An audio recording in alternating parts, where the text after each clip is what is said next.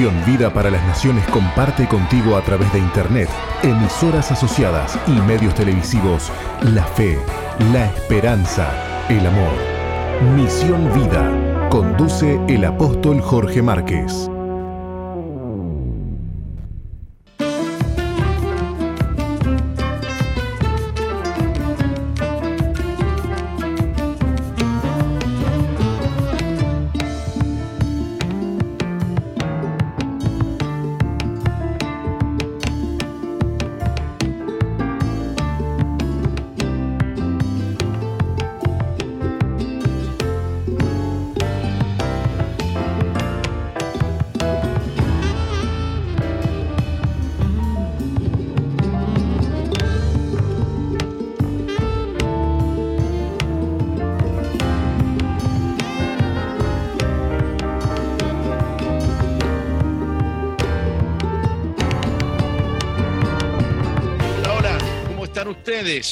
Dios les bendiga. Muy, pero muy buenos días. Les saludo, les bendigo en el nombre de Jesús. Este es el programa Misión Vida. Plantó Uruguay para que juntos alcancemos lo imposible. Estamos felices de poder compartir con ustedes un tiempo de vida, un tiempo de fe, un tiempo de esperanza. Esta es la iglesia que Dios plantó en Uruguay para que juntos alcancemos eh, lo imposible. Doy la bienvenida a Roxana, que está en los estudios de Zoe. ¿Está Roxana?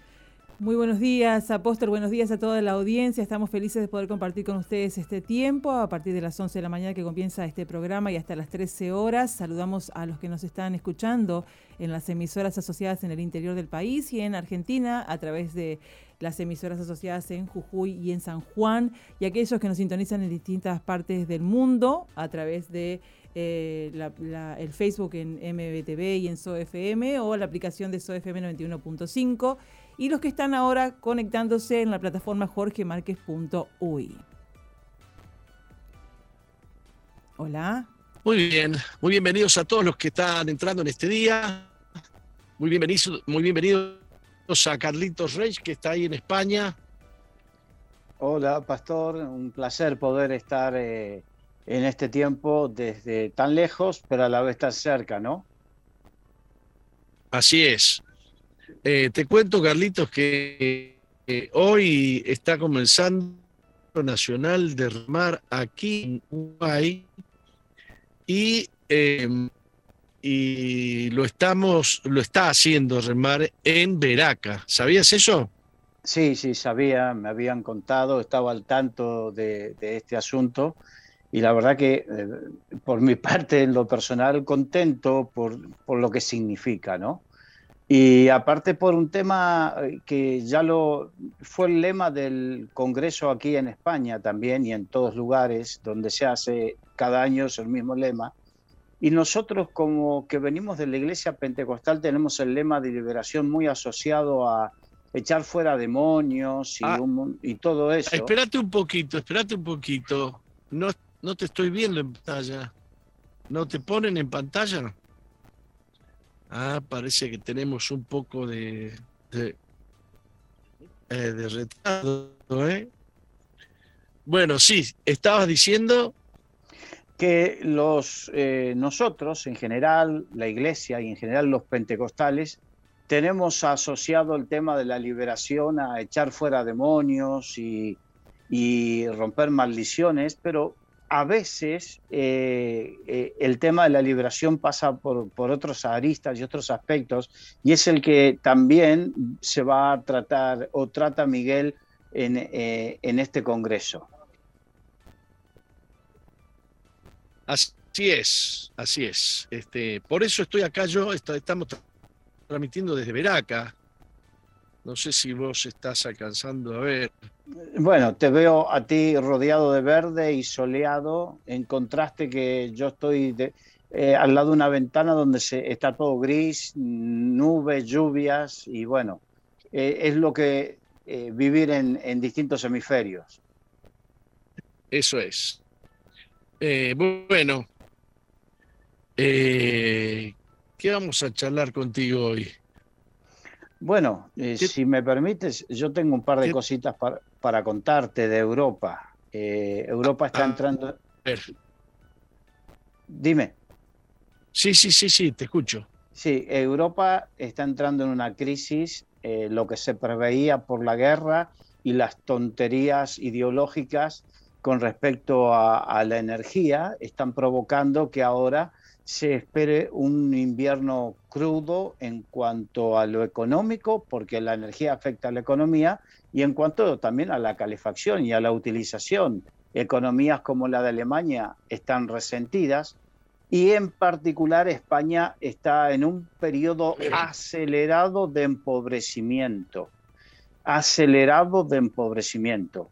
¿Por qué acelerado? Porque es como cuando te endeudas a futuro y cuando llega un momento que cuando te caen todas las deudas a pagar, eh, entonces es cuando se nota. Mientras tanto no se nota.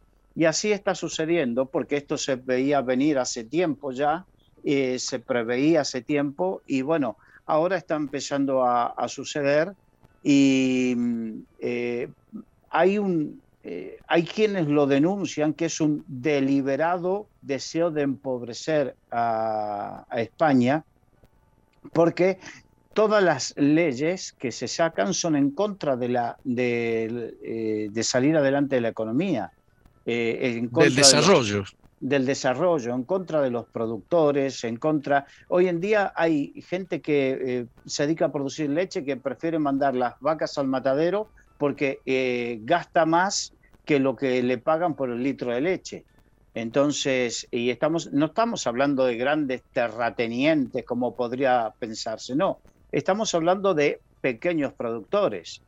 Eh, y así con, no solamente con el, ganado, estamos hablando también con eh, la producción de alimentos por el campo. En, por ejemplo, la zona de Murcia, en el sur de España, que era conocida como la huerta de Europa, que era una zona de producción de alimentos tremenda, ahora les sale más barato eh, o les sale más rentable dejar de plantar para eh, comenzar a instalar eh, huertos solares, paneles fotovoltaicos. Parece que les pagan más que por eso que por lo que plantan y cosechan. Entonces, a la dependencia energética se le puede sumar a un mediano y quizás hasta corto plazo una dependencia em, alimenticia. O sea que vas a depender de importar alimentos.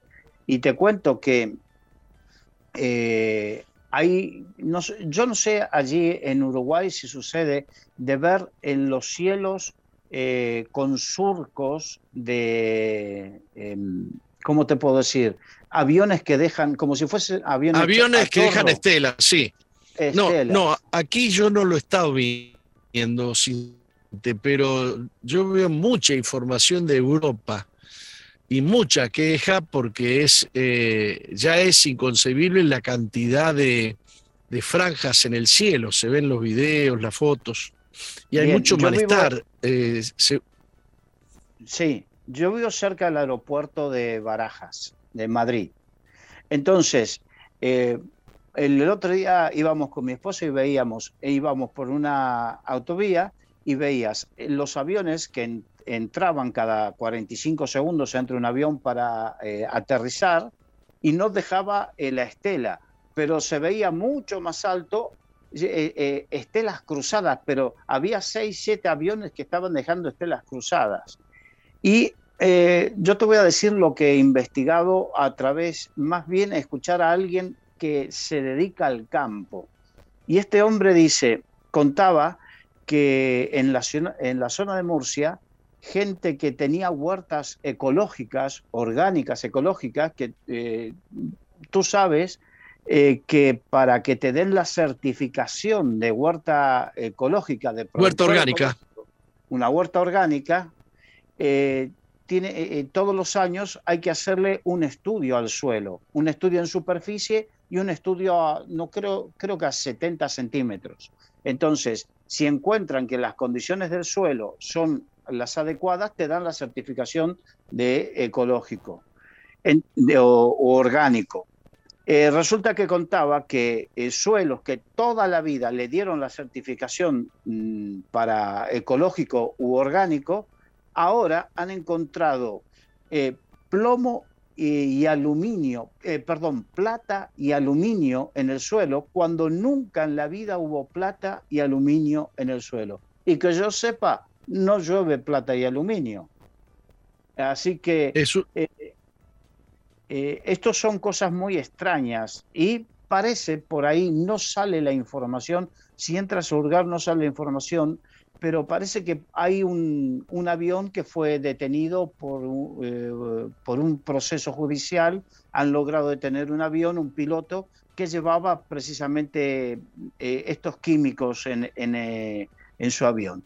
Pero bueno, son las cosas que no entran. Bueno, yo he visto fotos eh, yo he visto fotos de aviones que están totalmente vacíos por dentro, llenos de, tanques, de,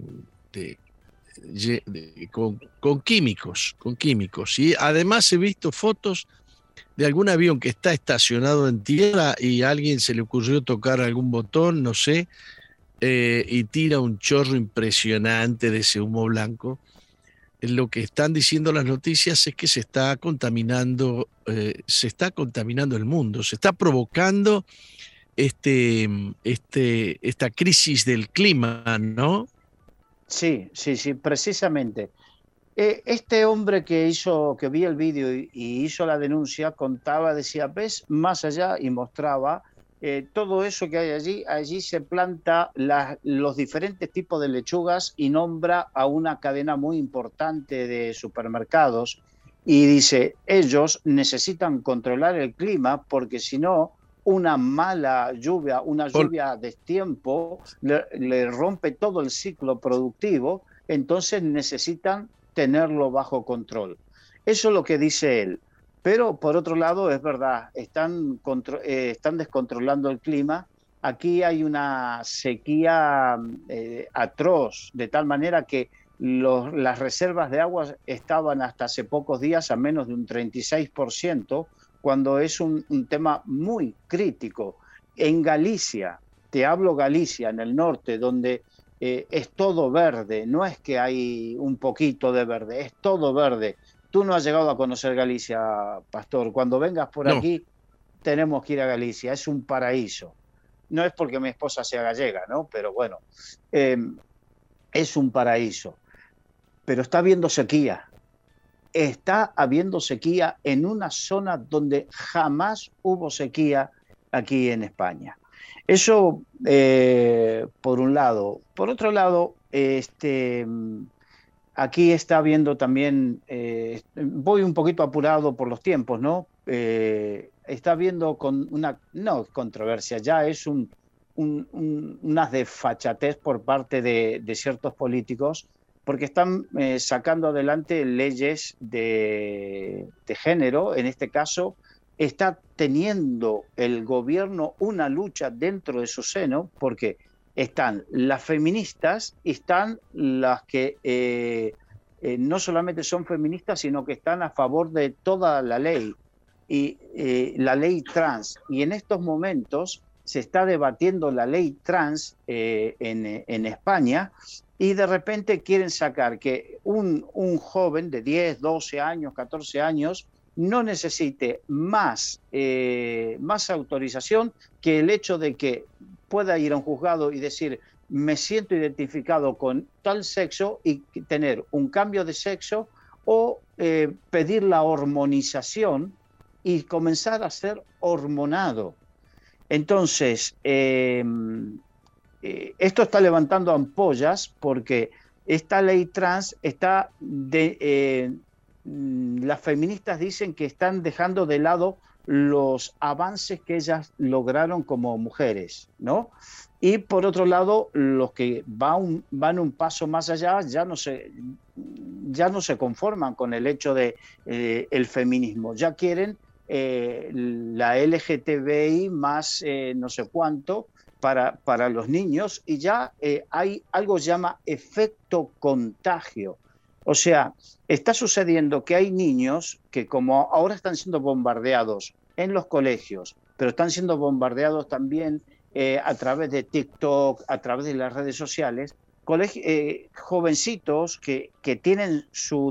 He visto, He visto eventos para niños en las escuelas donde Sí, prácticamente se desnudan delante de los Terrible. niños. Es impresionante. terrible, terrible.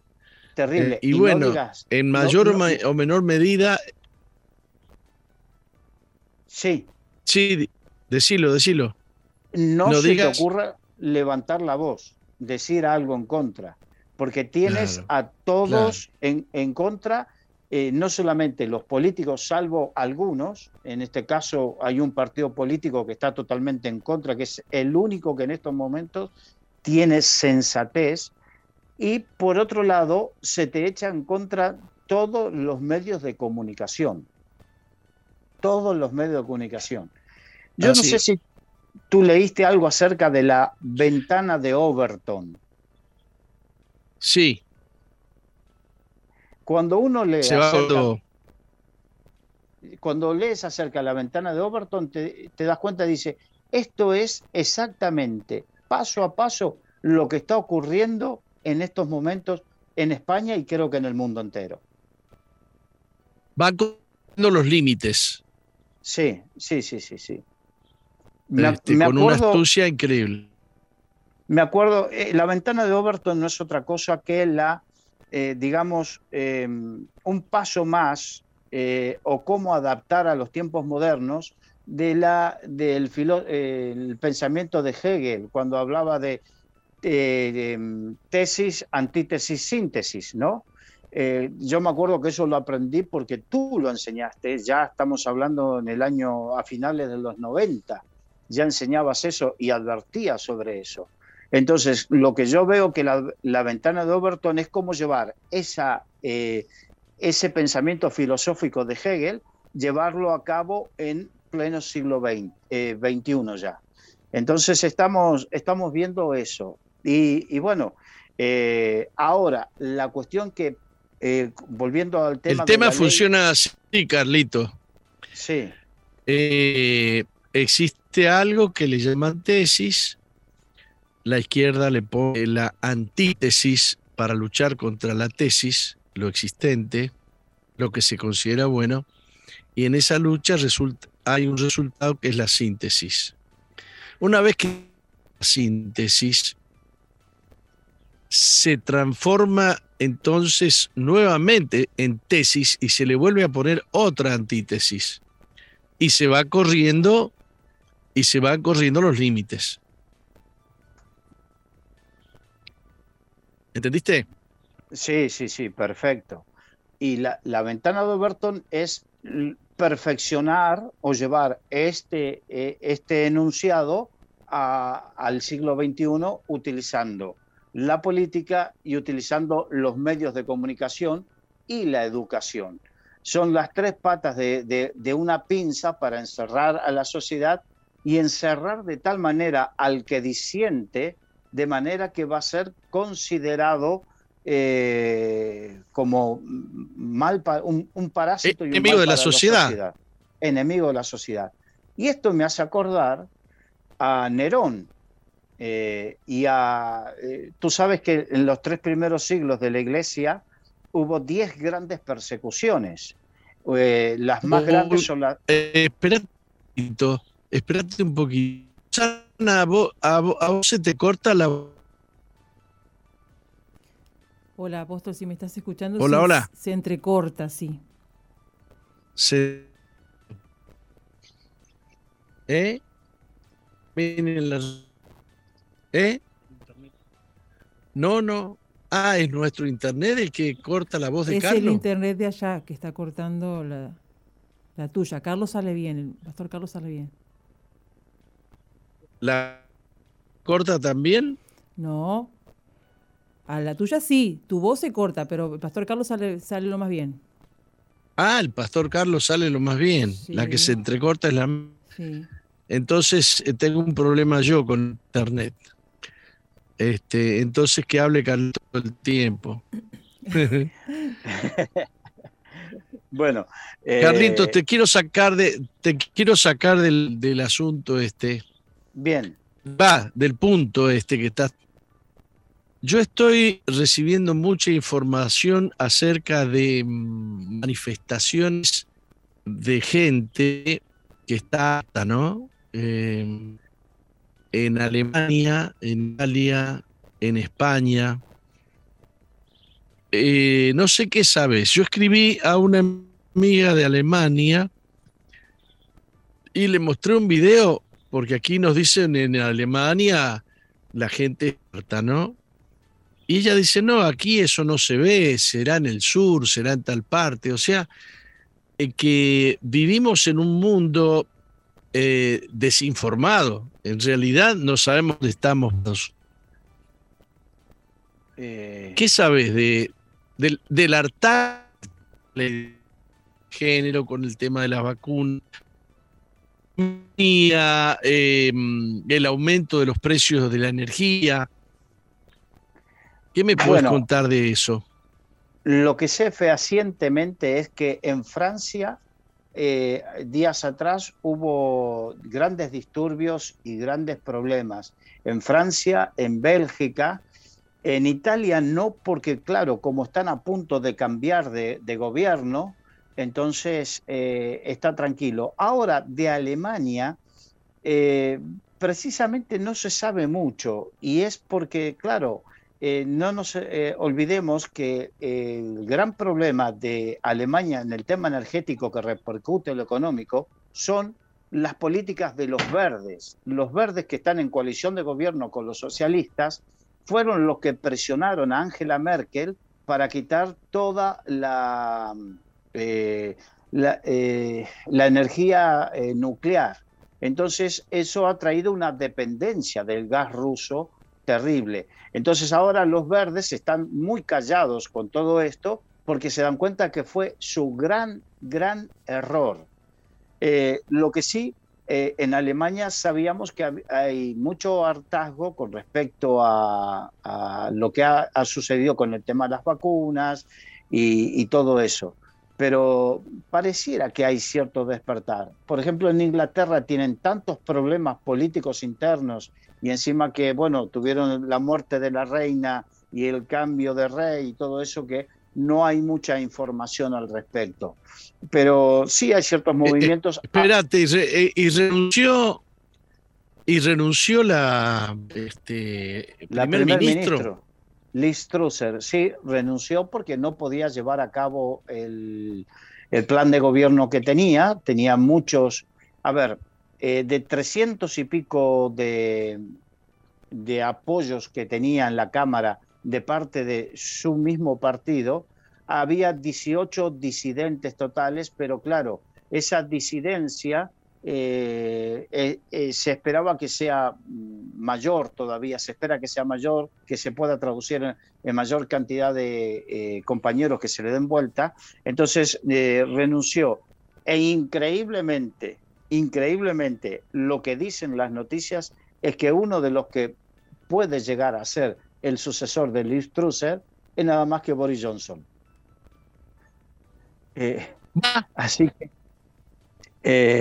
eh, es, una, es una risa, es verdad.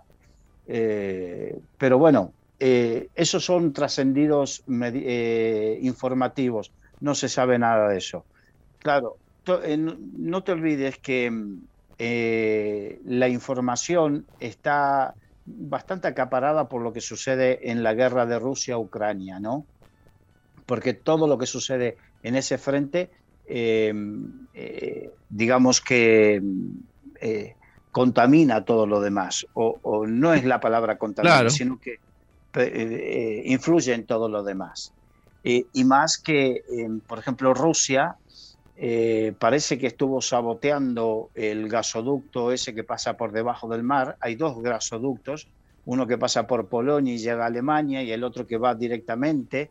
Bueno, y parece que tanto alemanes como suecos, que son los que tenían sus bases para controlar todo eso, han detectado explosiones hace la semana anterior y se presume que fueron sabotajes para eh, presionar a Europa eh, por parte de Putin y dejar de dar gas a Europa. En fin, esto, esto es lo que está pasando y verdaderamente es, eh, es complejo compleja la situación, no va a ser fácil eh, la situación de resolver la situación entre Rusia y Ucrania. Entre Rusia y el mundo. Sí, sí, sí. Ucrania y el mundo. Esto, esto es un problema mundial. Alguien, alguien dijo, no me acuerdo, un, importante funcionario, un primer ministro, dice, la paz eh, no hay que negociarla entre, entre Rusia y Ucrania, hay que, hay que negociarla con, con, Estados Unidos, ¿no? Es, sí, eh, es increíble que... cómo se mundializa un, un tema como este. Lo que pasa es que, digamos que en estos momentos Putin no confía en nadie. Putin confiaba eh, en Donald Trump porque Trump era un hombre que eh, le iba de frente y le decía, estate quieto porque si tú te mueves, nosotros nos vamos a tener que mover.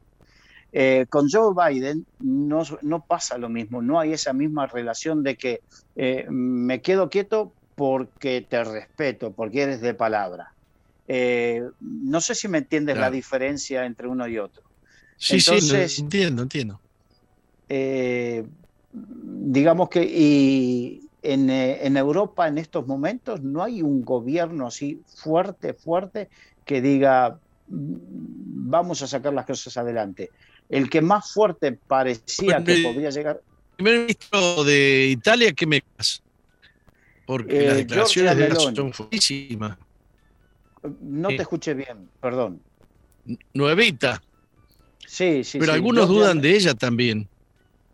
Sí, eh, como todos. Lo que pasa que hay que ver que, quiénes son los que dudan, cuál es eh, el por qué dudan.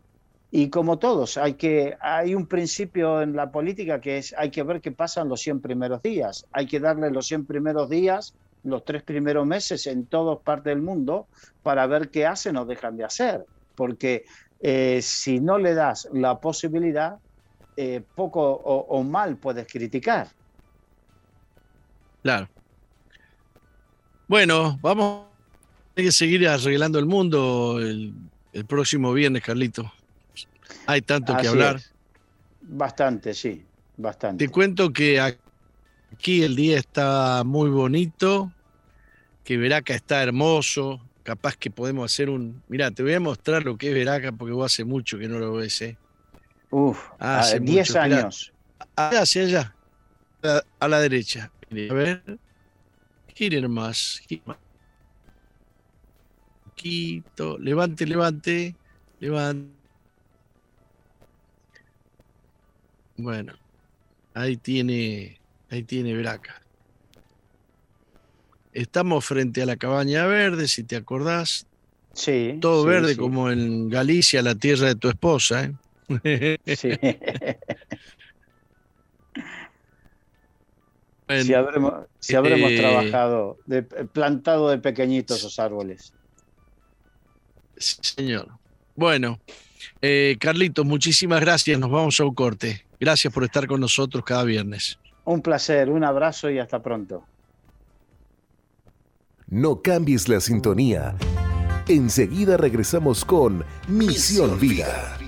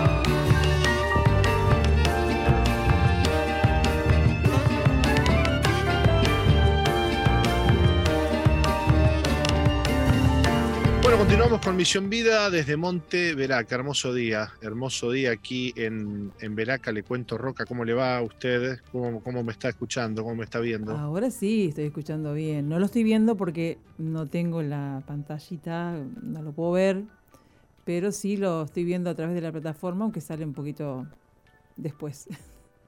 Ah, bueno, bueno, bueno. Bueno, muy bien. Contentos de estar aquí compartiendo el programa Misión Vida para las Naciones, este, en un entorno hermoso, ¿no? Realmente lo que se ve desde acá este, es, es espectacular, espectacular. Cada día más lindo está Veraca, un Veraca que se prepara para, para el campamento, para el próximo campamento. ¿eh? En la última semana de enero vamos a tener aquí en este lugar nada más y nada menos que, que, que casi 2.000 jóvenes ¿no? que se van a dar cita en este, en este hermoso predio y, y van a poder disfrutar una semana en este lugar. Sí, y estás trabajando mucho por lo que veo ahí en, en Veraca, Pastor. Bueno, nos ha tocado, nos ha tocado una seguidilla de cosas, de eventos. Tuvimos este.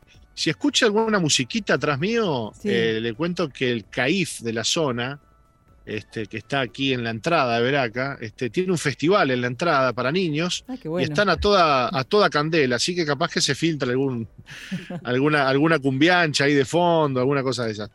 Este, no, le decía que, que tuvimos, bueno, tuvimos el, el, el- el- el- el final de Sukkot Sí. aquí en Veraca, este, y ahora está eh, Remar, la gente de Remar, está eh, realizando su congreso anual. Este, nuestro apóstol ha, ha tenido a bien prestarles el eh, Veraca entero, Veraca Sí. completo. Este, así están haciendo uso total de las instalaciones, incluyendo por supuesto el templo, con todo lo que tiene que ver con el audio, con, con- con- con la multimedia, con la iluminación. Así que hemos tenido que venir este, eh, días antes para armar todo y bueno, y hoy estamos colaborando con ellos aquí, este, haciendo lo que hacemos siempre para, para nuestra iglesia, Misión Vida, pero ahora para, para el congreso que ellos están llevando adelante. Qué bueno. Qué bueno. Y entonces este próximamente también queda preparadito para el, para el campamento, como decías vos. Bueno, no, bueno, Ahí falta, Este, falta sí. todavía, pero va hay quedando lindo. falta, hay falta, pero ya, ya ver acá, como quien dice, se va, este, se le va pegando un- una arreglada cada vez que hay algo, ¿no? Se Sí. corta el pasto, se hace jardinería, se riegan los árboles, las plantas, todo. Y esto está hermoso, realmente hermoso. Los árboles este, verdes este, rebosan de, de- de salud. Y sobre todo en la zona de la cabaña verde, que, que está, digamos, este, pegada a, a lo que es el comedor naranja. Este, em, está muy lindo. Está muy lindo porque es un parque aquí hermoso Sí. este, lleno de árboles de todo tipo y se ha generado una, ¿cómo le puedo decir? Una, una especie de, de microclima acá, de, de- de una zona donde, donde realmente este, eh, lo- los árboles están preciosos y además, como dije, un montón de variedades de árboles que hay en toda esta zona que, que- que para... Es más, yo estoy hablando y estoy mirando, ¿eh? este, que para el lado que uno mire, este, de hecho el apóstol creo que hizo unas tomas ahí, un paneíto, Sí. es, es, es realmente hermoso, realmente hermoso, un lugar muy disfrutable y, y contentos porque este domingo pasado este, vimos cómo la gente disfrutó de Verac, ¿no? Qué lindo. Sí. Estuvo hermoso. Este, eh, vino, se armó sus mesas, se sentó a comer. Este, hermoso, realmente hermoso lo que vivimos el, domingo pasado. Bueno, eh, se nos acerca, eh, se nos acerca el encuentro. Vio que hubo cambio de fecha. No sé si usted tiene las nuevas fechas para, para el encuentro allí. Todavía eh, yo diría que no digo la fecha porque están ahí, no me, han, no me han confirmado una fecha exacta. Sé que en diciembre dijeron de hacer un encuentro. No sé si le dieron la fecha exacta, te la dieron a Sí, vos, sí, ya, ya están las fechas exactas. Yo viste que el otro día estuvimos hablando del encuentro y acá estábamos diciendo pavada. Bueno, estábamos diciendo la información que teníamos en ese momento, ¿no? claro. Luego eh, se cambió la información y ahora eh, tenemos otra fecha que la estoy buscando aquí en, ¿En el noviembre puede ser el 11, del 11 al 13? ¿Tenés vos? Eh, creo que sí. Creo que sí, pero igual déjeme corroborar porque, bueno, hay que dar bien información, ¿no? Sí, claro. Eh, déjeme corroborar. Aquí estoy buscando, sigo buscando. Sigo buscando, no lo encuentro. no lo encuentro. Pero bueno, creo que sí que es esa fecha que usted tiene por ahí. Sí. Igual le confirmamos la semana que viene, ya tenemos todo la información y bueno, y supuestamente la placa para poder pasar. Perfecto. El Gonza me pasa del 11 al 13 de noviembre, encuentro general. Acá está, acá está, acá está, acá está, acá está. Marielita nos ha, nos ha pasado, gracias Mariela también. Del 11 al 13 de noviembre y del 2 al 4 de diciembre, encuentro de jóvenes. ¿eh? Eh, del 11 al 13 de noviembre y de, encuentro general, digamos, y del 2 al 4 de diciembre, encuentro de jóvenes en mm, Verac. Bueno, hermoso. Vamos, a, vamos a ir a una pausa. Sí. Porque a la vuelta vamos a estar leyendo para ustedes la fiesta del octavo día. Así que no se vayan. ¿eh? Muy bien. Estás en la sintonía de CX 218, Zoe FM 91.5 Gospel Music.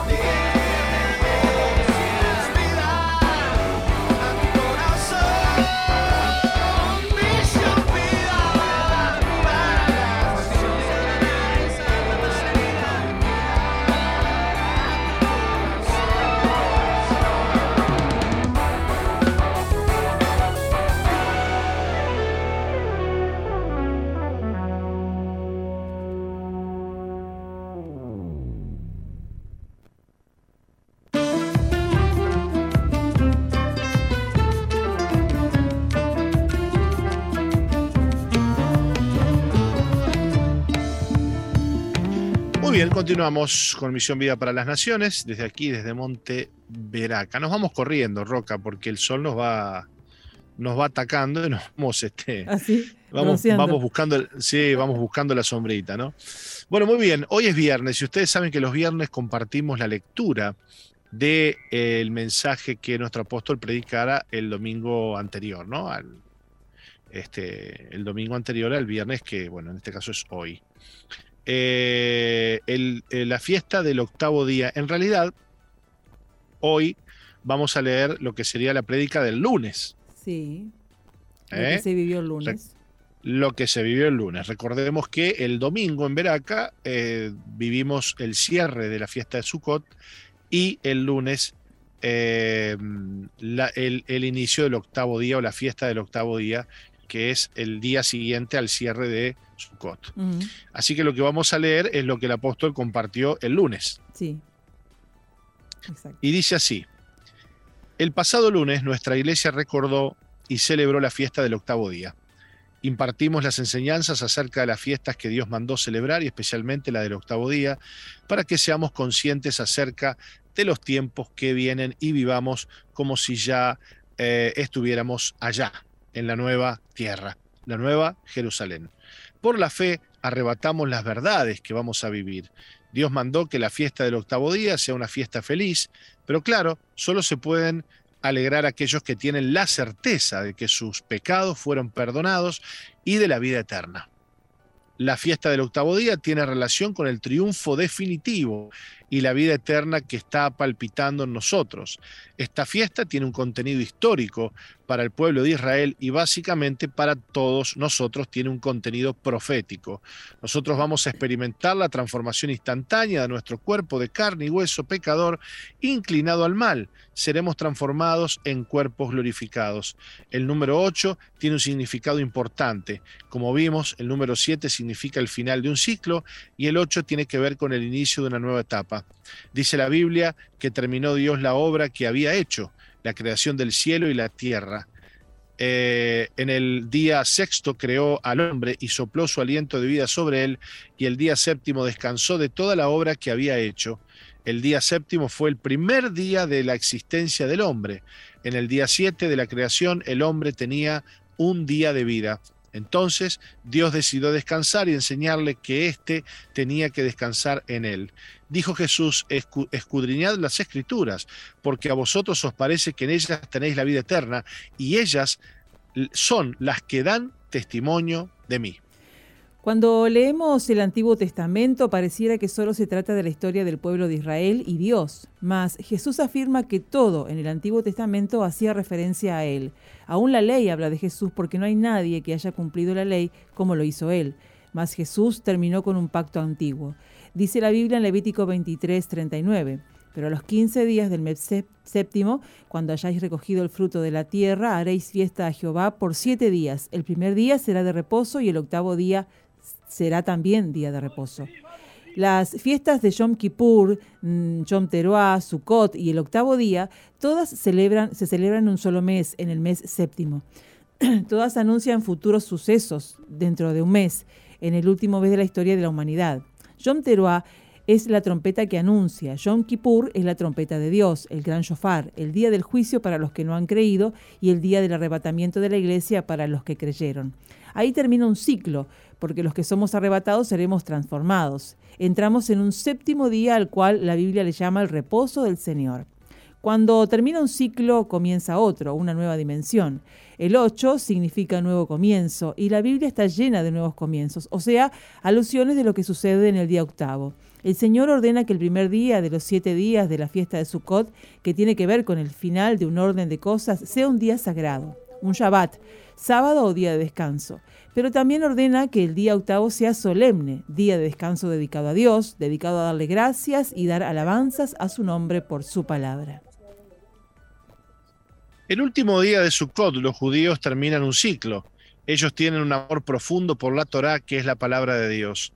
La palabra de Dios es la verdad que alumbra. El Salmo 119, que es el más largo de la Biblia, es un monumento a la palabra de Dios notamos que cada ocho versículos hay una división y todo habla de la palabra de Dios. Los judíos terminan de leer 54 porciones de la Torá, la ley o el Pentateuco, que son los cinco primeros libros, y tienen 613 mandamientos. Entonces, cada sábado leen una porción en la sinagoga, un total de 54 que termina precisamente el día octavo, y ese mismo día inician un nuevo ciclo de lectura que comienza con Génesis 1.1. En el principio creó Dios los cielos y la tierra. El octavo día anuncia un nuevo inicio, un nuevo principio, prometido según lo que leemos en Apocalipsis 2.1. Vi un cielo nuevo y una tierra nueva, porque el primer cielo y la primera tierra pasaron y el mar ya no existía más. Dios tiene un nuevo comienzo en la eternidad, en un cielo nuevo y una tierra nueva. El pueblo judío llama a la fiesta del octavo día, la fiesta de Sinjat Torah, que significa la alegría de la Torah. En el Salmo 119, 105 eh, leemos, lámpara es a mis pies tu palabra y lumbrera mi camino. Dije que el Salmo 119 habla de la palabra, juicios, ley, mandamientos, estatutos, testimonio. En cada versículo, y a quién es la palabra, Dijo Juan, en el principio era el verbo y el verbo era con Dios y el verbo era Dios. Juan 1.1. Cuando hablamos de la palabra nos referimos a Jesús. Los siete días de Sukkot hablan de Dios con su pueblo en el desierto, pero también hacen referencia al milenio, que son mil años en que Jesucristo reina aquí en el planeta Tierra con nosotros, los que fuimos arrebatados y que reinaremos con Él. En el milenio, la única fiesta que se va a celebrar es la de los tabernáculos y todas las naciones se presentarán delante del Señor. Como señalé, Todas las fiestas ordenadas por Dios son agrícolas. Han terminado la cosecha de los frutos de tierra y entonces presentan ofrendas al Señor en gratitud y hacen libaciones para pedirle que envíe su lluvia temprana y la tardía, porque luego comienza un nuevo ciclo agrícola. Jeremías hace alusión al Sinjab cuando dijo: Fueron halladas tus palabras y las comí, y tu palabra me fue por gozo y por alegría de mi corazón, porque tu nombre se invocó sobre mí, oh Jehová, Dios de los ejércitos se le conoce a Jeremías como el profeta llorón. Él lloraba porque el pueblo de Dios iba a ser llevado cautivo, después lloró porque finalmente fue llevado cautivo y lloraba por hablar la palabra de Dios, lo habían metido, porque por hablar la palabra de Dios lo habían metido dentro de un pozo, porque no querían escuchar la profecía que les daba de parte del Señor. El libro de Jeremías 27 al 9, que tiene como título Lamento de Jeremías, dice así, me sedujiste, oh Jehová, y, y fui seducido. Más fuerte fuiste que yo y me venciste. Cada día he sido escarnecido, cada cual se burla de mí, porque cuántas veces hablo, doy voces, grito, violencia y destrucción porque la palabra de Jehová me ha sido para afrenta y escarnio cada día, y dije, no me acordaré más de él, ni hablaré más en su nombre. No obstante, había en mi corazón como un fuego ardiente metido en mis huesos. Traté de sufrirlo y no pude. Ese profeta llorón dijo, fueron halladas tus palabras y yo las comí, y la palabra me fue por gozo y por alegría en mi corazón. Mucha gente que llora eh, atiendo cada día, nos cuenta el apóstol, te aseguro que si conocieras la palabra de Dios, reirías y no llorarías. ¿Te preguntas por qué te vienen ciertos pensamientos? Te aconsejo que abras la Biblia, que la leas y que le hables a tus circunstancias con la espada del Espíritu que es la palabra de Dios. No te alarmes cuando viene la tentación, tienes que saber cómo actuar frente a la tentación. La Biblia dice que es dichoso el que es tentado, bienaventurado el varón que soporta la tentación, porque cuando haya resistido la prueba, recibirá la corona de vida que Dios ha prometido a los que le aman.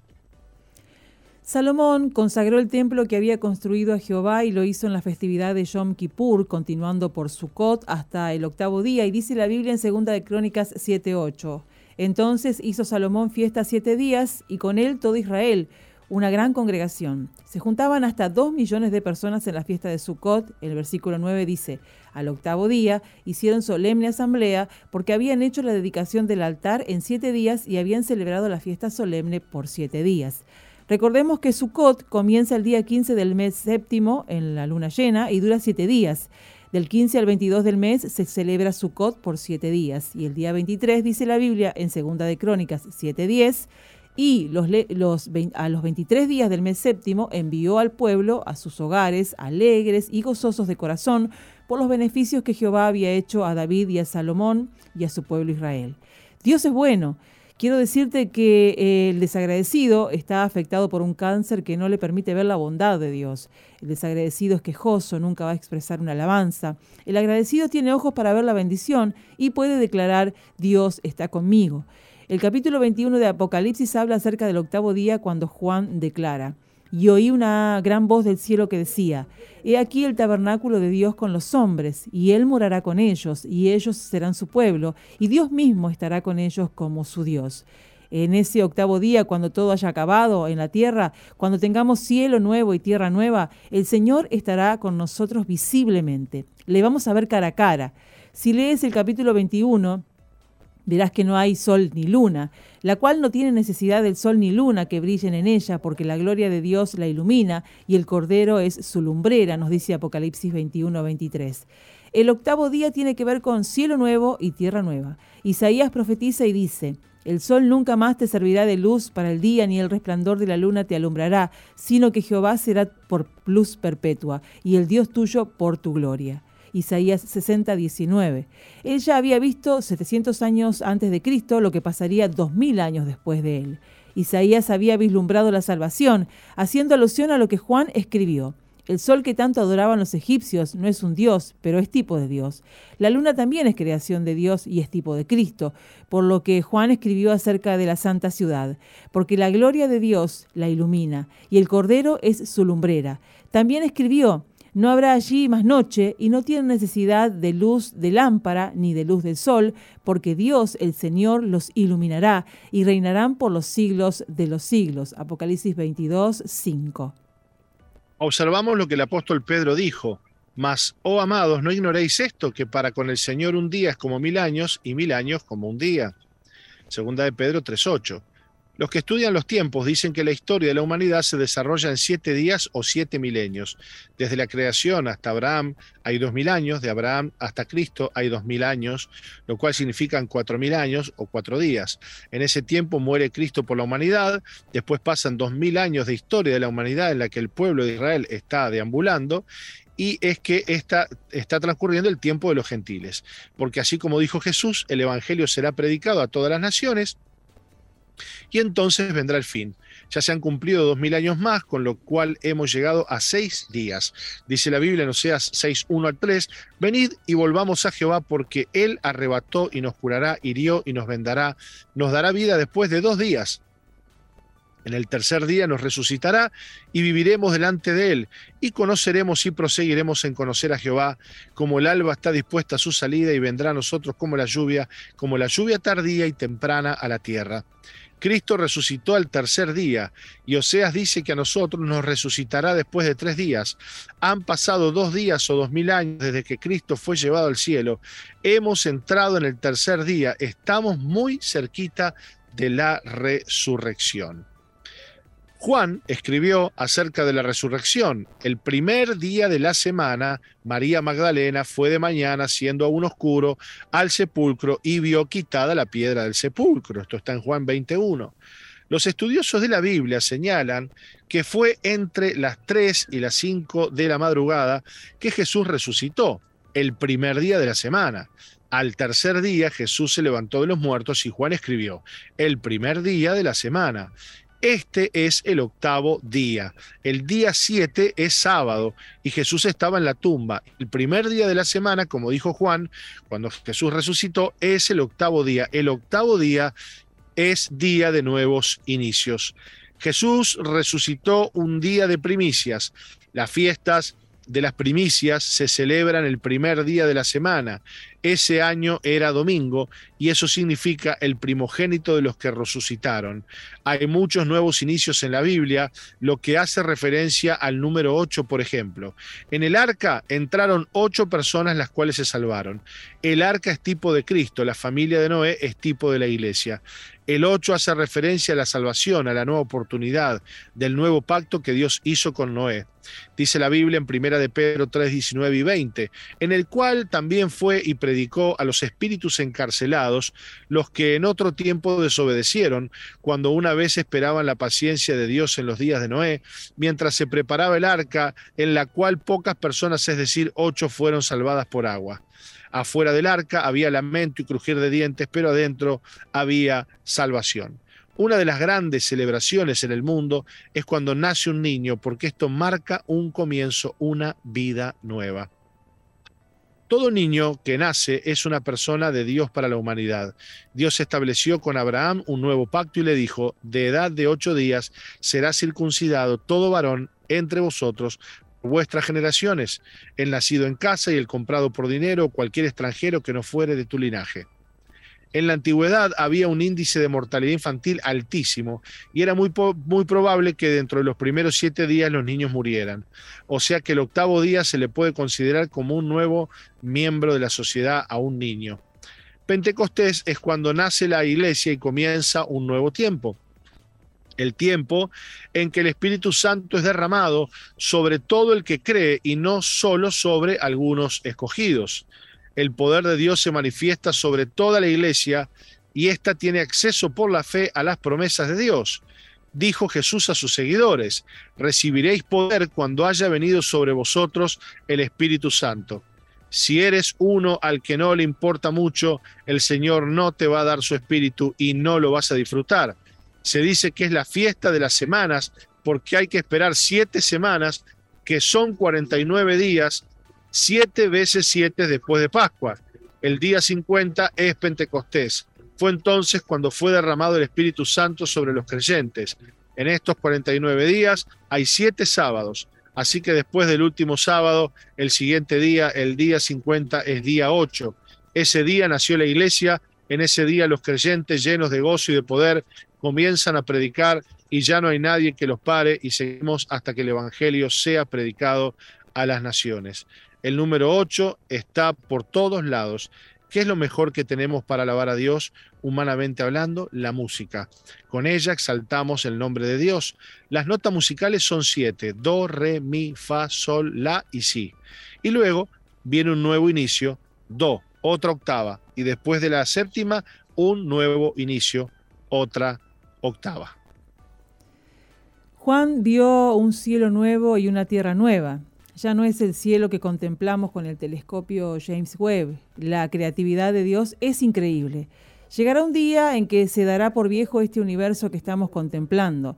La tierra nueva no será como la que estamos pisando. Así dijo Juan, vi un cielo nuevo y una tierra nueva, porque el primer cielo y la primera tierra pasaron y el mar ya no existía más. Enjugará Dios toda lágrima de los ojos de ellos, y ya no habrá muerte, ni habrá más llanto, ni clamor, ni dolor, porque las primeras cosas pasaron. Y el que estaba sentado en el trono dijo, He aquí yo hago nueva todas las cosas. Y me dijo, Escribe porque estas palabras son fieles y verdaderas. Y me dijo, Hecho está, yo soy el alfa y la omega, el principio y el fin. El que tuviere sed, yo le daré gratuitamente de la fuente del agua de vida. Apocalipsis 21, 1 y 4 al 6. Hace dos mil años Jesús le dijo a Juan, Hecho está. Dice la Biblia en Juan 7, 37 y 38. En el último y gran día de la fiesta, Jesús se puso en pie y alzó la voz diciendo, Si alguno tiene sed, venga a mí y beba. El que cree en mí, como dice la Escritura, de su interior correrán ríos de agua viva. En el último día hizo el Señor semejante declaración, en el día más gozoso y más solemne del año, en la fiesta que reunía miles y miles de personas en Jerusalén. Estaban ahí haciendo la libación del agua y del vino en el templo, celebrando con gozo porque habían ido a buscar las aguas de la salvación al estanque de Siloé. Muy bien, Roca, vamos a ir a una pausa, ¿le parece? Sí. Nos queda, nos queda un pedacito de la conclusión y vamos a la pausa, escuchamos un Fe Express, buena música y volvemos para la lectura final. Muy bien. No cambies, ya volvemos con Misión Vida.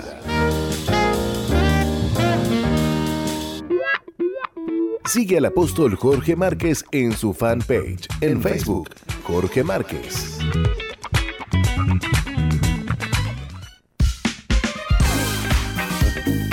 Misión Vida, ahora más 2.0.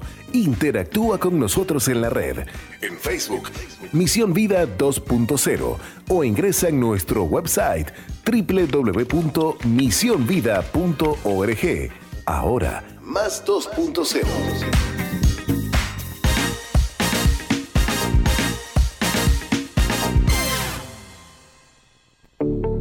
Estás en la sintonía de CXD 218, SOE FM 91.5, Gospel Music.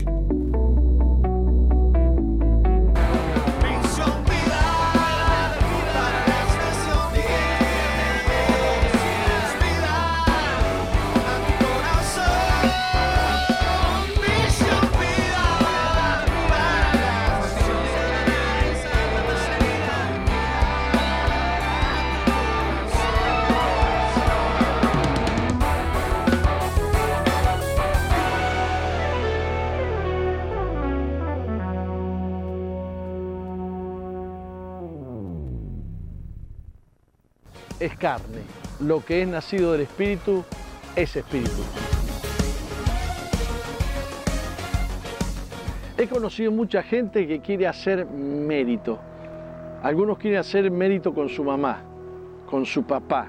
He visto gente llorar porque su papá o su mamá nunca les aprobó nada. Han recibido un rechazo impresionante. Otros quieren hacer mérito con la gente, porque quieren ser bien vistos. Eh, les preocupa lo que la gente mira, lo que la gente opina. Y otros quieren hacer méritos con Dios, quieren hacer cosas para ganarse el favor de Dios. Eh, no vas a poder, no vas a poder. Hay un versículo en la Biblia que dice, Jesús, el Espíritu de Dios, el Espíritu de Jehová, está sobre mí. Por cuanto me ha ungido, me ha enviado a vendar a los quebrantados de corazón, a sanar a los enfermos, a abrir las puertas de las cárceles. Hay un poder que opera que es un poder espiritual. Lo que es nacido de la carne, dijo Jesús, carne es, y lo que es nacido del espíritu, espíritu es. Hay una vida biológica, hay una vida almática o anímica, pero hay una vida espiritual. Y cuando Jesús entra en el corazón de una persona, genera, engendra vida espiritual. Tú no tienes que estar haciendo fuerza para lograr mm, mejorar tu imagen. Este, Dios te ama y no por bueno. Dios quiere rescatarte y no porque te has ganado el favor de Él, porque Él te ama. Él te ama no importa lo que has hecho. Él te ama porque Él es amor. Dios es amor. Qué contento que estoy de que Dios me pueda usar para decirte estas, estas cosas. Que el poder que tú no tienes para hacer el bien y para quedar bien con Dios, e, ese poder lo tiene Dios.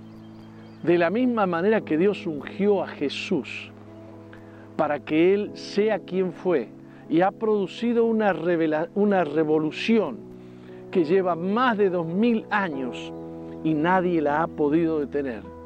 Sin ejército, sin carros, sin lanzas, sin bombas, sin espadas, con el amor de Dios.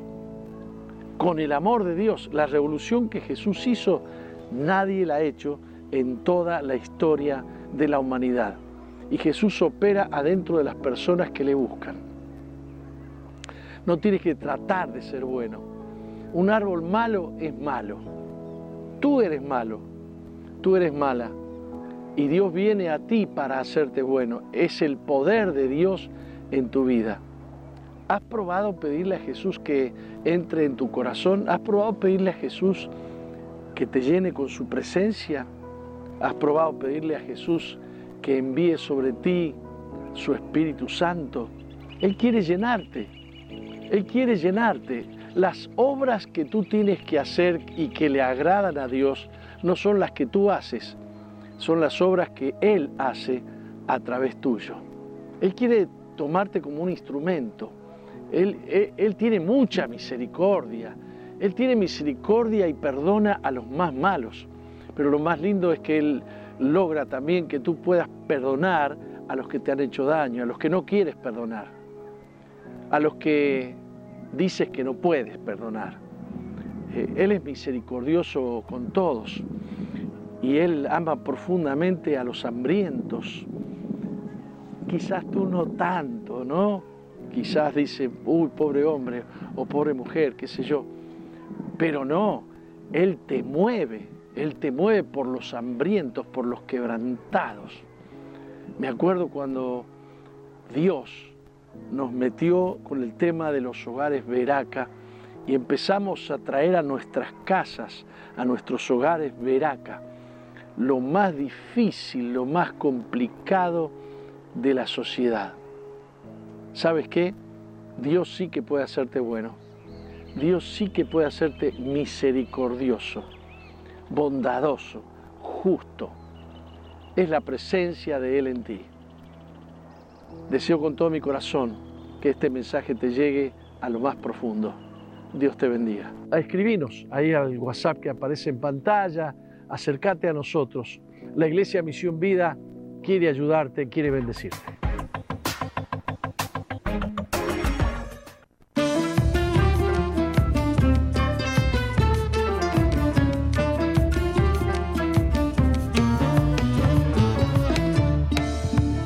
Excelente, continuamos en Misión Vida después de escuchar este Fe Express y linda música de Cecilia Márquez.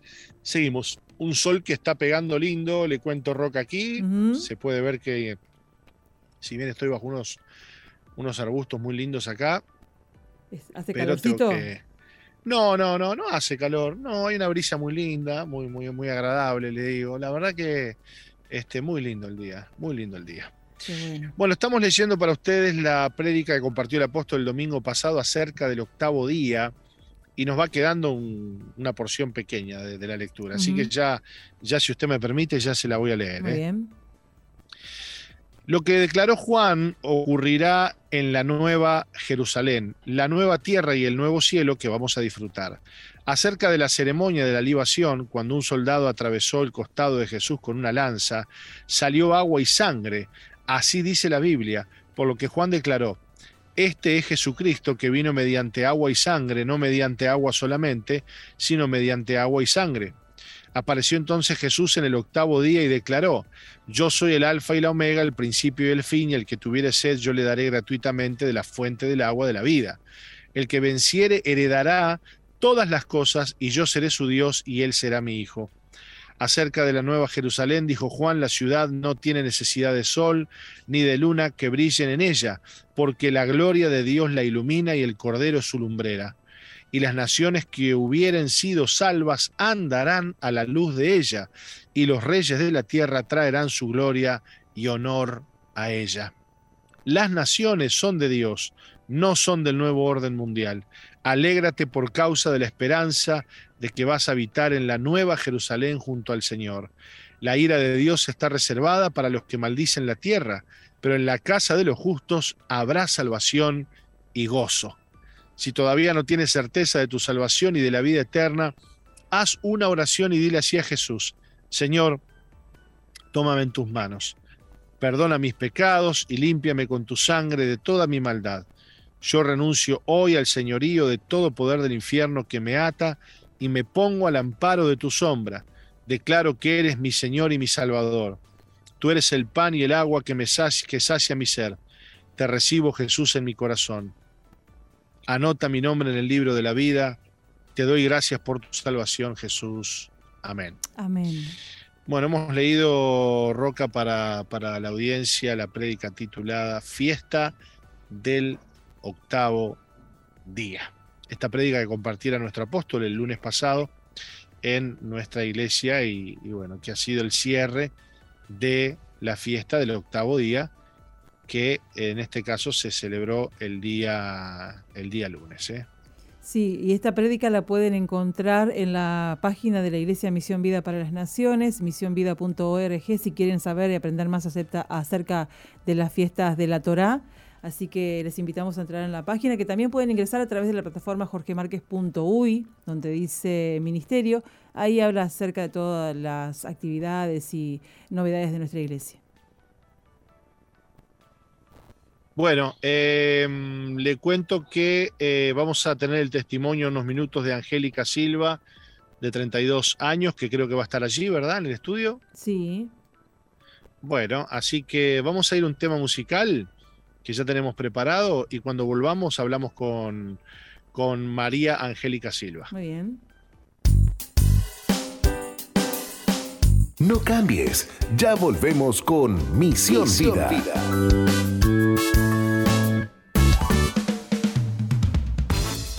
Sigue al apóstol Jorge Márquez en Twitter e Instagram arroba Jorge Márquez, Uy. Y suscríbete al canal de YouTube Jorge Márquez. Jorge Márquez.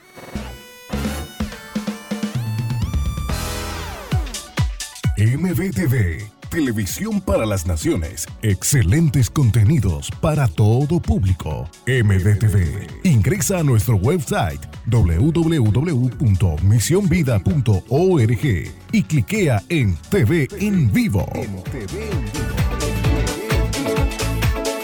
Televisión para las Naciones.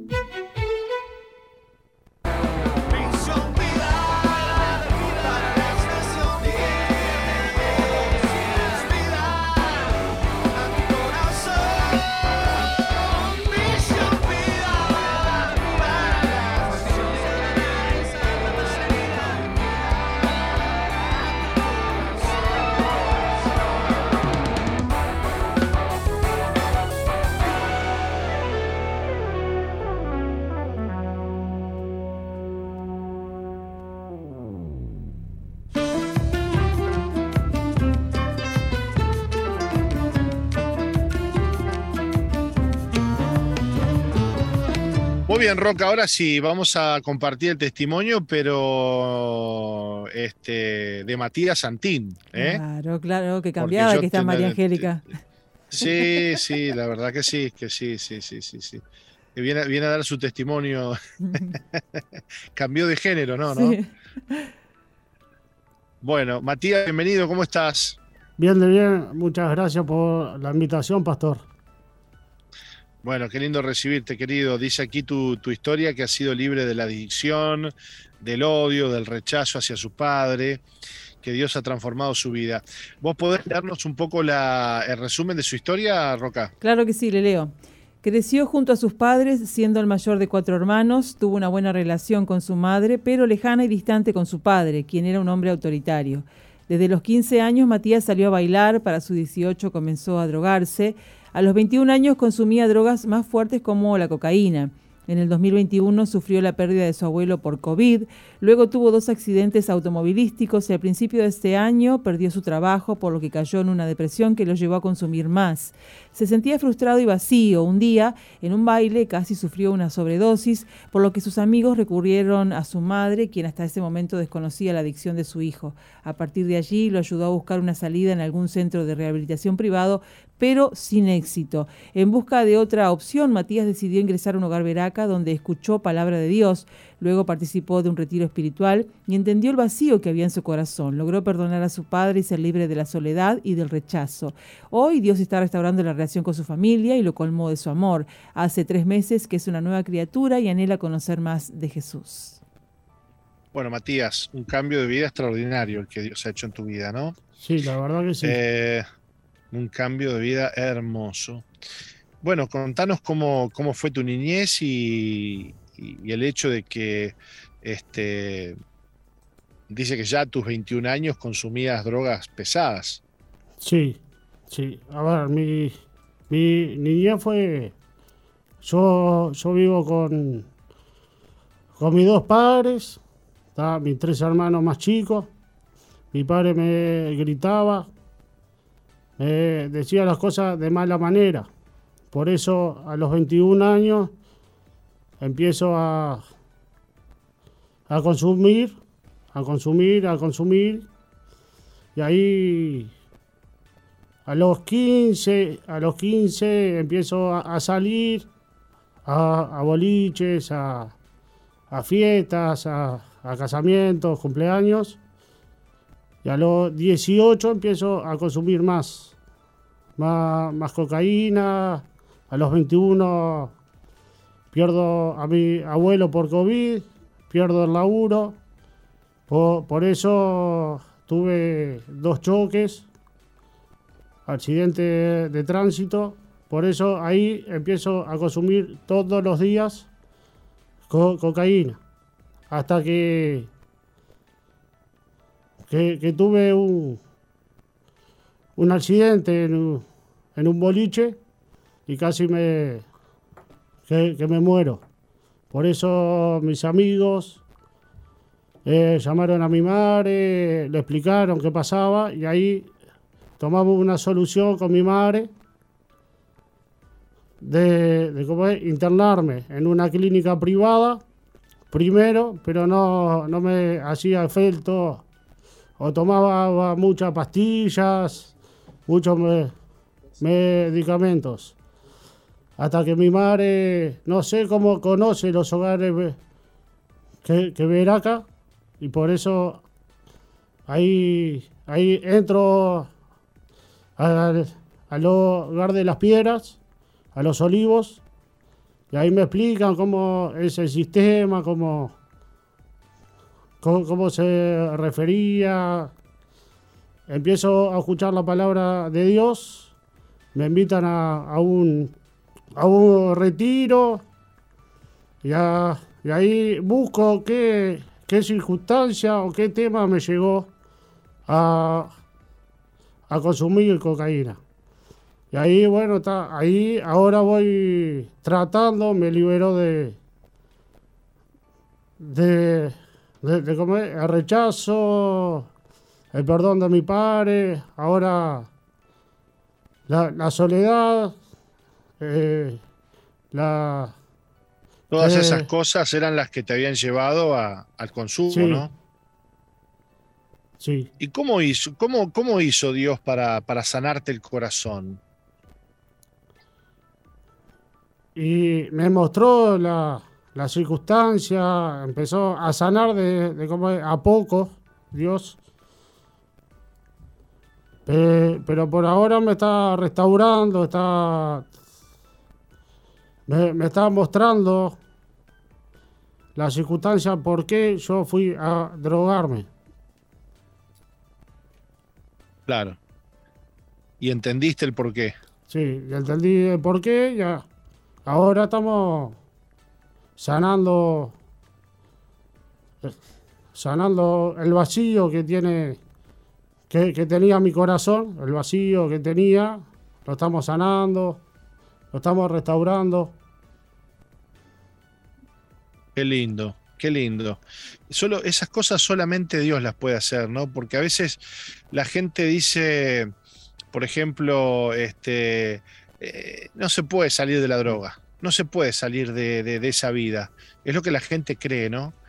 De hecho, eh, quienes, quienes, quienes van a, a- a lugares, digamos, privados, instituciones, a recuperarse, se les enseña a los alcohólicos y a los adictos que nunca van a dejar de ser adictos, que nunca van a dejar de ser alcohólicos, ¿no? Es como que tienen incorporado esa, esa idea y se les dice, mira, vos, aunque estés bien, siempre tenés que entender que sos un adicto. Sos un adicto en recuperación. Sin embargo, la Biblia dice que Jesucristo hace nuevas todas las cosas. Dice, de modo que si alguno está en Cristo, nueva criatura es. Y las cosas viejas pasaron y todas son hechas nuevas. ¿Estás viviendo esa, esa nueva vida que Dios, te, que Dios te ha dado? Sí, sí, estoy viviendo, salí hace tres meses de los hogares, ahora estoy laburando con mi padre, hacemos, hacemos las cosas juntos, que antes no, no se podía. Ahora estamos, estoy eh, afuera de los hogares, pero me sigo congre- congregando en la iglesia de las piedras, sirvo en la iglesia también. Wow.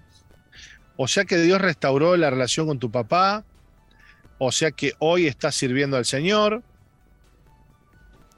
Sí, sí, hoy estamos sirviendo al Señor, estamos haciendo las cosas de la iglesia, del Señor. Qué lindo, qué lindo, qué lindo, Matías.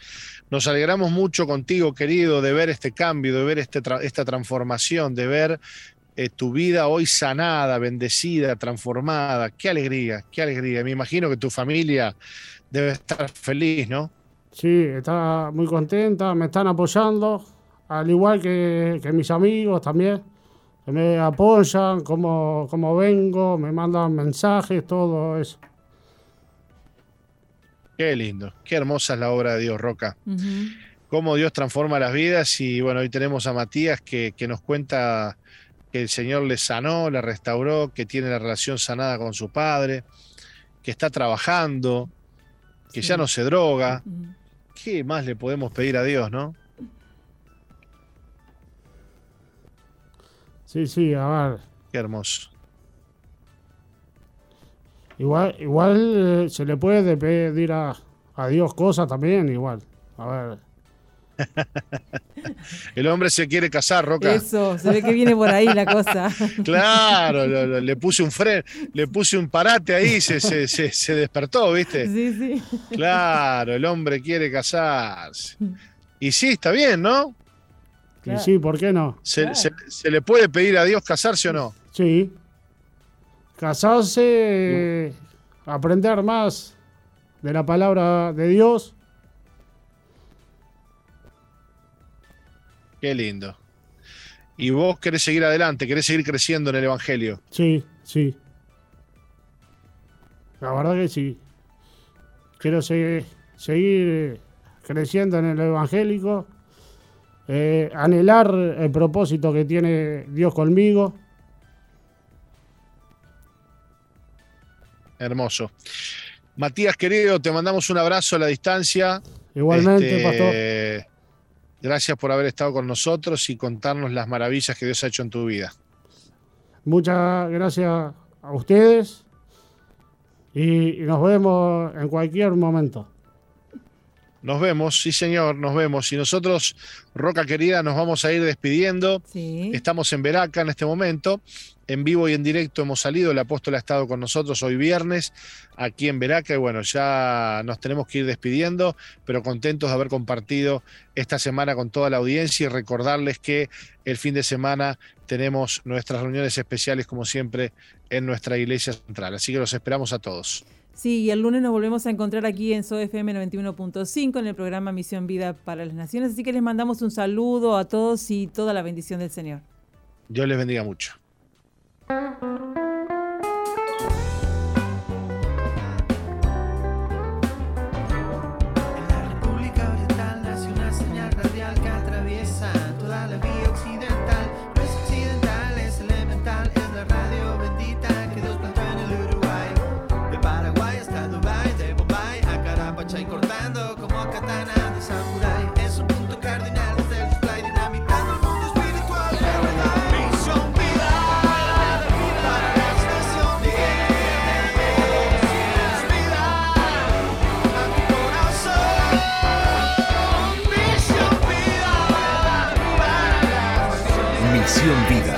iglesia que Dios plantó en Uruguay para que juntos alcancemos lo imposible, presentó su programa exclusivo que conduce el apóstol Jorge Márquez.